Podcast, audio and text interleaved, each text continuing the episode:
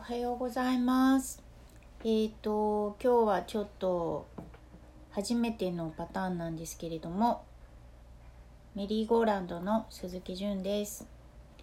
えー、井上仁です。あのあーちゃんも丹下さんも急遽お休みで、えー、もう手前みせ味噌で家でやろうかということになりました。ゲストはジンくんです。よろしくお願いします。よろしくお願いします。はきはき喋ってください。はい。ああもうあーちゃんが今朝急に来れへんってなって収録なんですけれども私は非常にテンションが下がりましたようん、なんていうかこの投げても帰ってこない感じ？あのでんに腕押しというかなんか張りがないというかですね。もう行っちゃいましょーうん。う。どうぞ。え、ジンくんが えっと、なんか喋りたいことが。いや、うん。えこんな風に始めるの？そやで。いや、なんか、何ですか、うんいや、なんかどう話したしたらいいかわから聞いない。てるでしょ？ラジオくらいにいつも、うん聞いてないってことですか？いや、き、まあ聞いてる。最近ちょっと聞けてないです。すみません。うん。まあ今朝のじゃあ小学生新聞の記事からうんえー、と最近あの小学生新聞に、えー大人も知らないキーワード」っていうあのうんコーナーがこれいつからあったのかちょっと全然気が付かなかったんですけれど、えっ、と先週かな？先週。う。ん。先週。だから週一であるん違うかな、えー週一で水曜日だ。えっ、とあれ？これ木曜日だな。じゃあ別にない週一とかそういうの関係ないのかもしれない。でその大人も知らないキーワードで11月23日に「えー領土領海領空とは」っていうその日本の領土っていうものが、えーどういうふうにこう成立しているかっていうことを説明する、うん。えー記事が載りました。で今日は今日パッと開いたらそのまた大人も知らないキーワードで「えー不安なサイレン音 J アラートって何?」っていうそういう 記事が、えーと同じその長岡平介さんっていうあの記者の,、えーきあの署名記事であの、まあ、ほぼこれしその長岡平介さんのコーナーみたいな感じになってるんですけれど。うんねでちょっとあのいろいろまあいろいろっていうか相当引っかかる記事だったのであのなんかもうちょっとこの記事をあのどこがおかしいのかっていうのをいろいろ考えてたんですけれど、まあ、うん例えば、あのまあ、領土っていうのはその国が持つ陸地を領土と言います。国は領土について独占的に治める権利主権を持ちますっていうふうに始まるんですね。でその、えー領土が、えー日本日本の領土っていうのは世界で61番目の広さですっていうまあそのこう世界の中でどれぐらいの広さの領土を持ってるかっていうことをまず説明してでその後に第二次世界大戦以前日本は海外にも海外にも多くの領土がありましたが戦争に負けて失いましたっていうふうに続くんですね。でその海外にその第二次世界大戦、まあ、戦前ですね戦前に、えー海外にも多くの領土があったっていうことを何の説明もなしにあのじゃあどうしてその海外の領土はあの獲得されたのか。なんかそういうことをちゃんとあの説明しないで歴史のこう上のこういろんなあの事実を抜きにしてこう説明してしまうとこうじゃあなぜ失ったのかとかそういうこともあの分かんなくなってしまうし、うんしかも大人も知らないキーワードっていう言葉そのコーナーでそれを子供に説明するっていうこと自体がなんかもう本当におかしいっていうふうに思ったんですね。なんかさーっと読んだだけですごいなんかこう居心地の悪いというかなんかその領土を持ってたら強い国でいっぱい持ってたらでそれが残念なことにあの失ってしまったみたいな印象でしょうこれを読んで。うんでそのやっぱりなんかすごくその強いものが権利を持っているとかお金なのか武力なのかなんかそのすごくパッキリと強いとか、うん広いとか、多いとかそういうものに価値があるっていうようななんかだから領土って一体何なのかかとかさうん。そういう疑問はもうないみたいなうん。存在しませんみたいな。うん本当にあのーだから日本っていうあの日本っていうところだけにこう線引きしてこの記事は全部書かれていて、ううん。ん、で日本以外は海外っていう風な、ううん。ん、そういうもっとあのーなんていうのか国境っていうものがあのすごくこう変わりやすいものだしあのでなぜそれが変わるかっていうとやっぱりその武力のあのうん。力関係だったりとかしてでそういうことがなんか、まあ、この記事自体がその領土っていうのはすごく固定されたものみたいな感じで書かれていて、でその後にまあ北方領土問題だとかその尖閣諸島竹島問題とか、うん。そういうものがこうあのでそそれは固有固有の領土だっていうふうにまああのせそのことが多分この記記者はあの言いたいんだろうなと思うんですよね。うんなんかこの人のね書いてる人の思想だとか解釈がもうなんか正しいことのようにして書かれている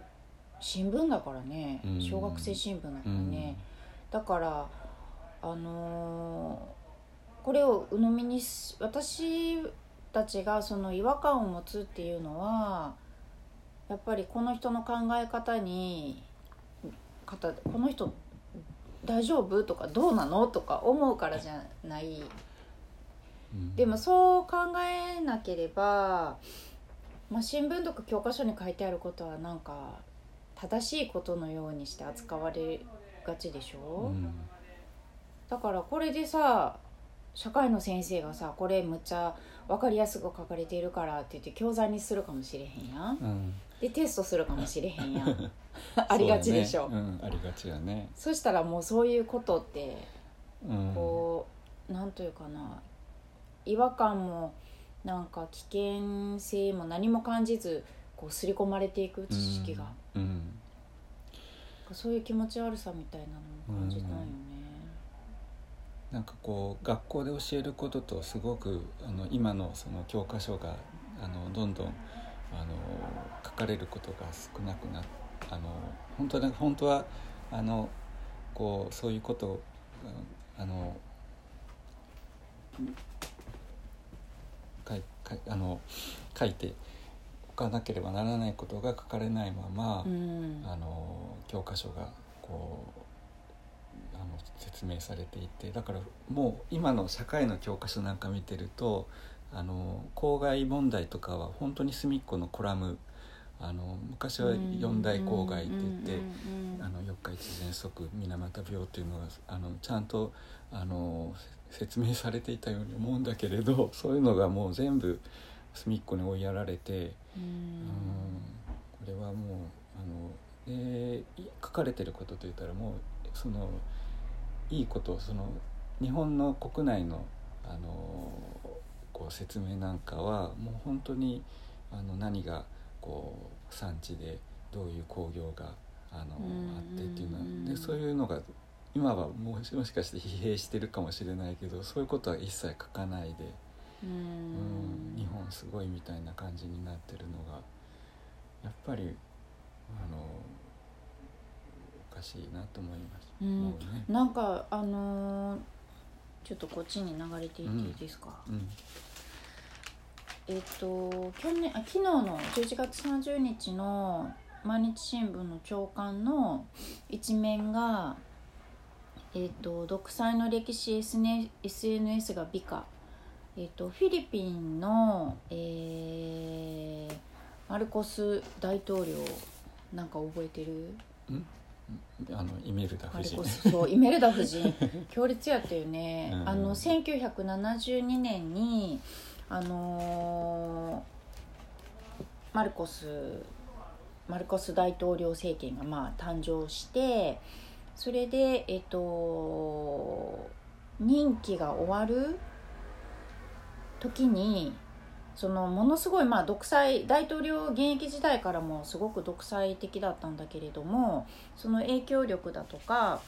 権力があの、まあ、自分の任期が終わったらね薄れてしまうのに、えー、と危惧して結局戒厳令を敷くんですよね。それで、えー72年に戒厳令を発令させて戒厳令っていうのがあのもう全くの独裁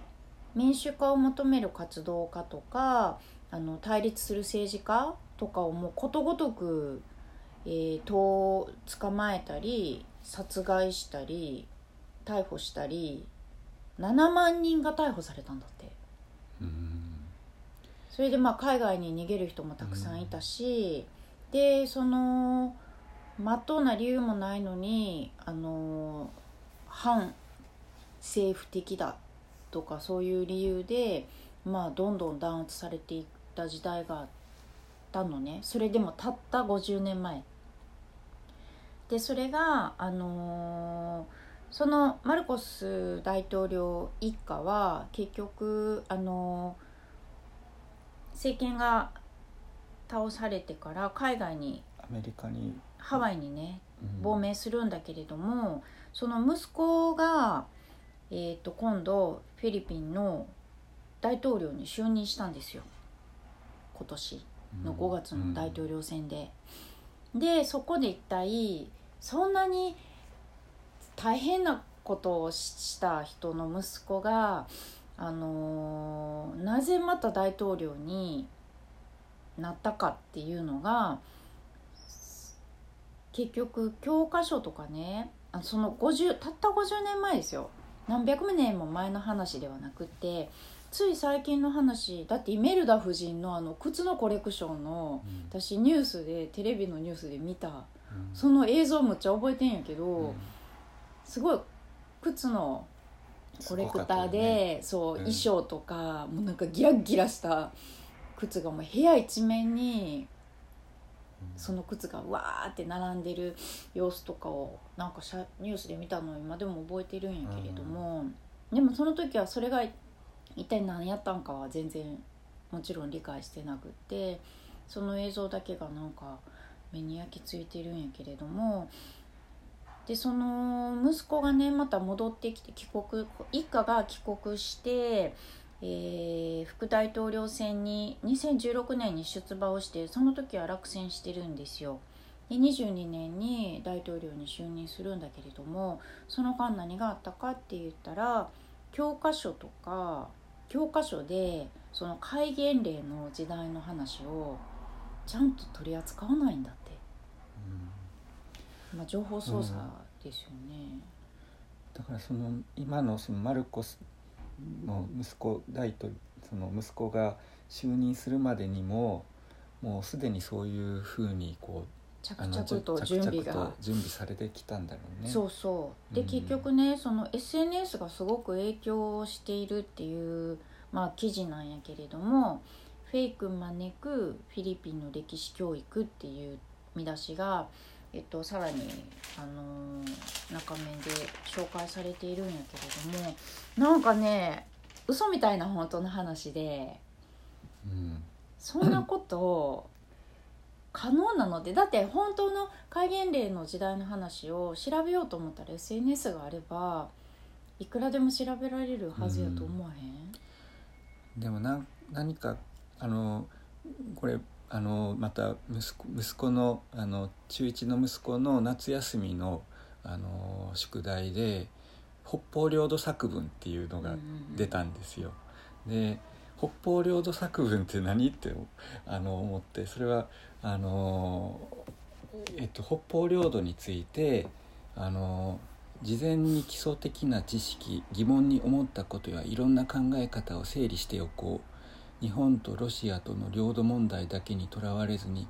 今日の国際状況も考えながら領土問題とはどのようなものか考えてみようっていうので、えー、ネットを参考にしてもいいですよっていうふうにあのこの先生はあの宿題あのの、えー、説明をしてるんですよね。でそのネットで説明してでそれで、えー、一つの側面だけのサイトを参考するのではなくいろんな考え方を参考にしてって言って。でそのいろんな考え方を参考にするっていうことにその括弧してこれを多面的多角的に考えると言いますっていうふうに 言うんですよ。で、まあ、最後は自分の考えのない作文はダメですよって いうものなんですが。うん、こんな出し問題よく出すと思ったよね。でそれでネ,、まあ、ネットを調べてもいいっていうふうになっててその、まあ、ネットで北方領土っていうふうに打ち込んだらまあ多分あのいろんな こうあの、まあ、北方領土は固有の領土だあのロシアが勝手にもあの占領したんだみたいな、まあ、そういうこう記事がバババって出てくるんだろうなと思うとそそれをこうあのまあいろんな考え方を整理してっていうふうにってできないと思うんですよね中学1年生が。できよね、うん、子供だけでやらせてたら。うん、でこのあの宿題で一番問題だと思ったのはあの北方領土ってあの辞書で調べたらあの北方領土っていう言葉ではあの項目が立てられてなくて百科事典でもあの、まあ、ちょっと大きめの国語辞典なんかでもあの北方領土問題っていうふうに問題って言葉があの必ずついててだから問題なんだっていうことをそのこの先生はもう北方領土っていうふうにもう領土にしてしまってあの社会の先生なのにあのすごくあの短絡してるんですよね。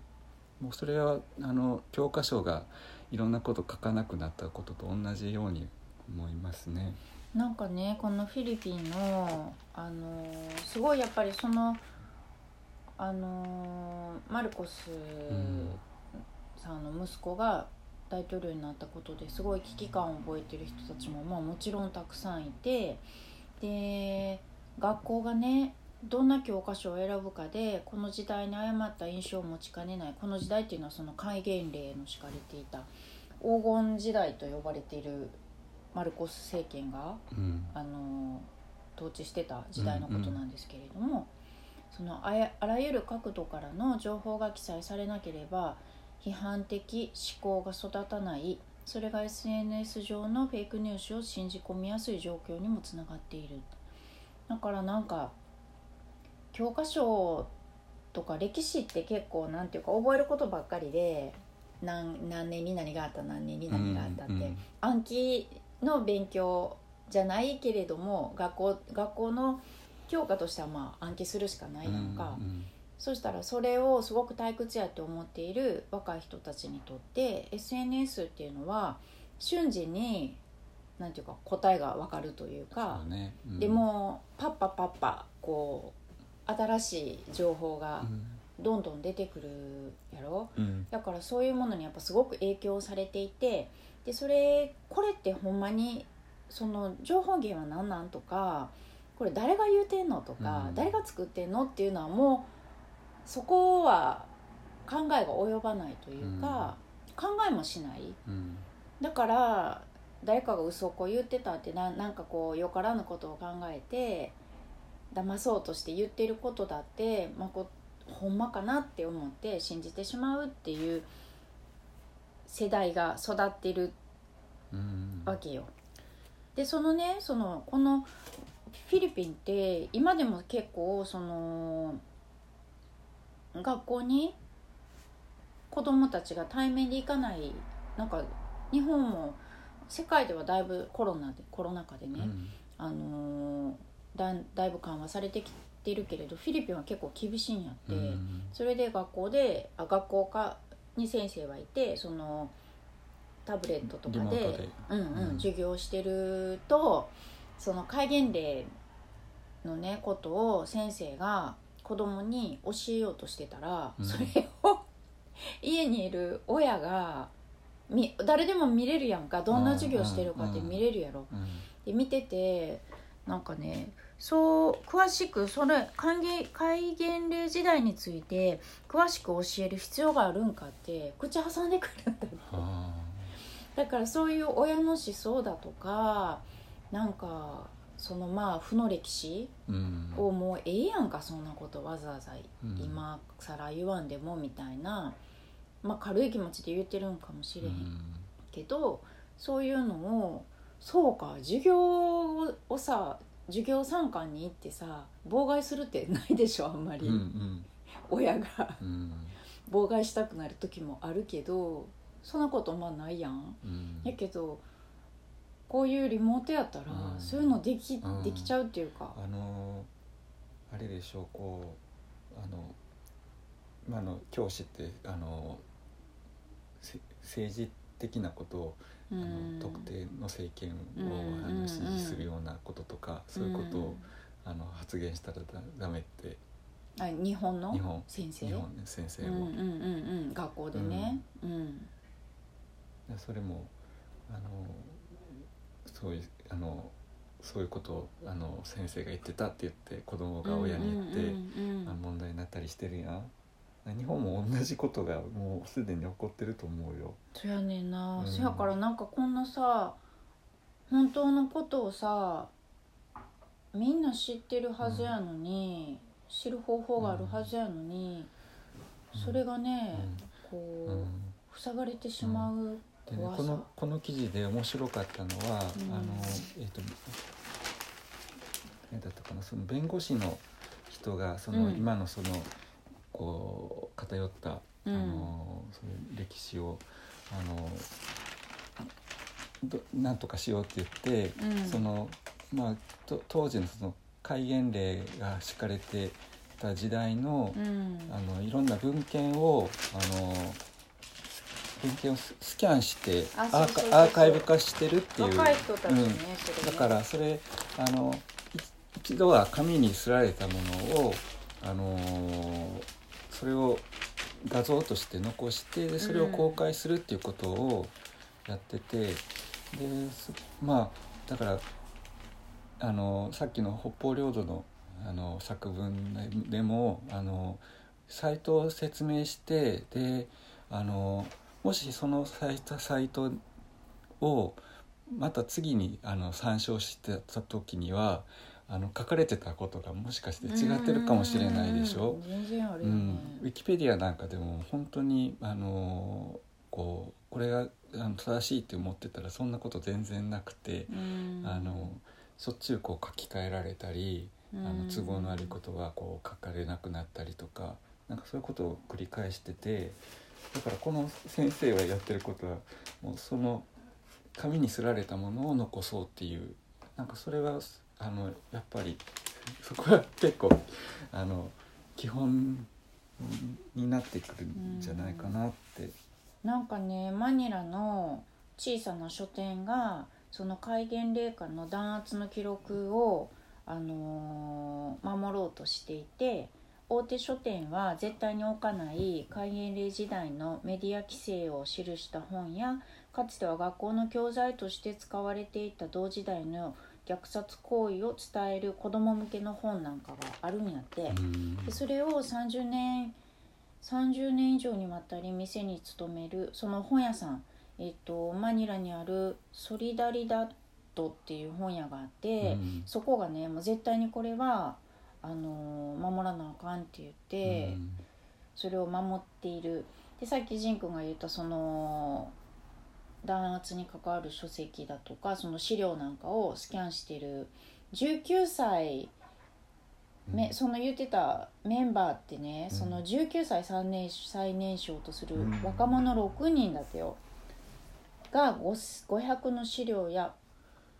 スカスキャナーを自分たちで購入して、うん著作権を確認した後資料をずっとスキャンして、ホームページに保存してるんやって。でそういう動きがあるんだけれどもそれらの資料なんかはねあのすごい大事なことそれを残すっていうのはすごい大事なことやけれども結局、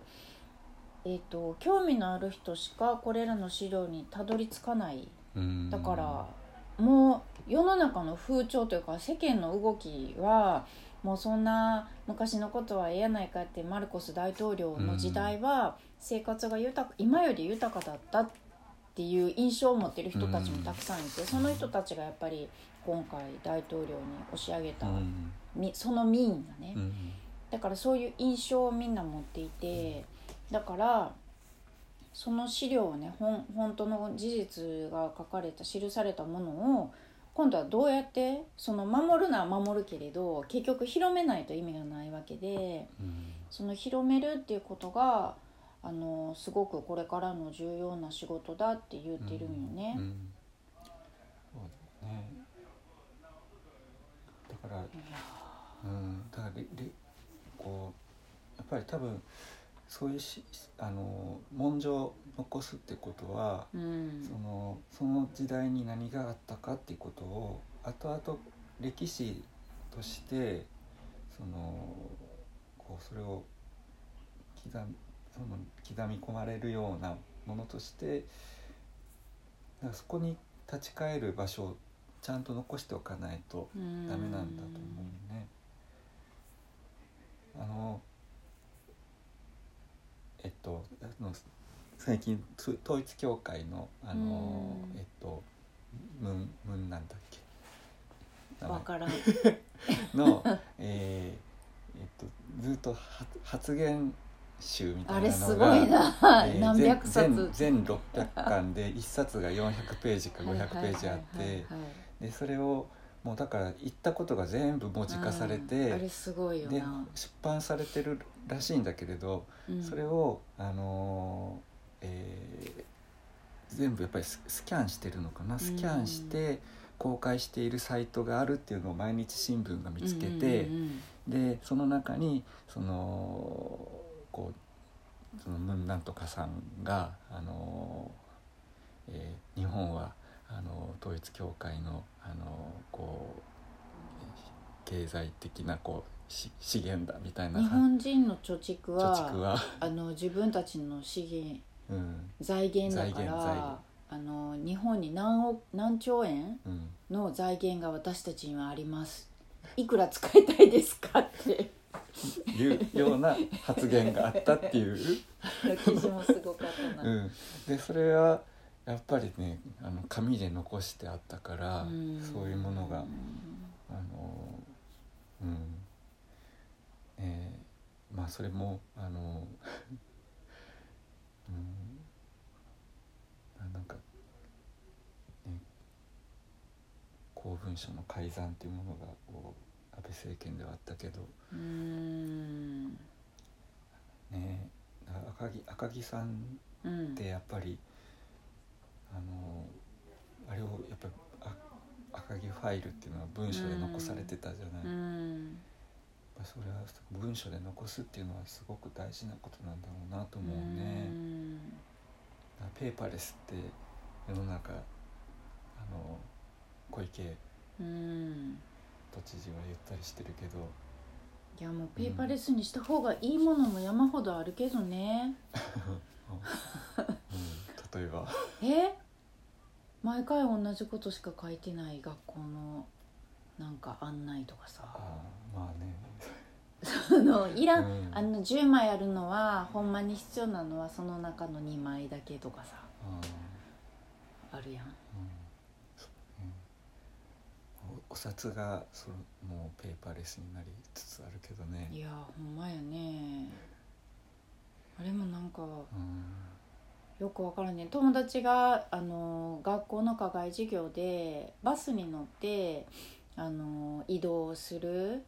してなんかどっかに社会見学かな、うん。どっか行く時。こあの公共の交通機関を乗りましょうっていうので、であの